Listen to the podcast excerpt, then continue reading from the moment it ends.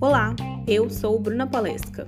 Este áudio é uma iniciativa da disciplina Laboratório Assessoria de Imprensa, do curso de jornalismo da Universidade Federal de Juiz de Fora, sob a supervisão do professor Boanerges Lopes. Eu conversei com a assessora da Estácio, Tamara Liz, sobre a denominação assessor de imprensa ou assessor de comunicação. Eu acredito que tem uma diferença, né, de assessor de imprensa assessor de comunicação, que o assessor de imprensa está mais relacionado ao relacionamento com outros jornalistas das redações, né? O contrato mais restrito com outros profissionais de imprensa mesmo. E o assessor de comunicação trabalha mais é, também na área de marketing, junto com o pessoal de RH, produção de conteúdo. Então, acho que há uma diferença, sim. Eu acredito que precisa ser jornalista, sim. Quando eu trabalhei à frente do departamento de marketing da prefeitura, a gente tinha essa preocupação.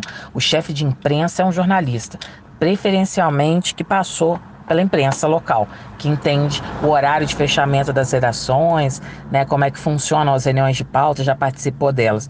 Já a, a comunicação, a assessoria de comunicação, eu acredito que um profissional de marketing, por exemplo, possa desempenhar bem essa função também, um profissional de publicidade, né, é alguém que vai pensar nas múltiplas possibilidades de comunicação dentro de, um, de, um, de uma instituição, assim, trabalhando numa instituição. Aqui no mercado, eu sou mais reconhecida como assessora de comunicação. Nós temos a parte de comunicação na Estácio mesmo, de assessoria de comunicação, que trabalha muito com a comunicação interna, são muitos alunos, mais de meio milhão de alunos, e assessoria de imprensa, que nós lidamos com, com jornalistas mesmo, com a função de transformar em notícia as informações geradas pelo campus.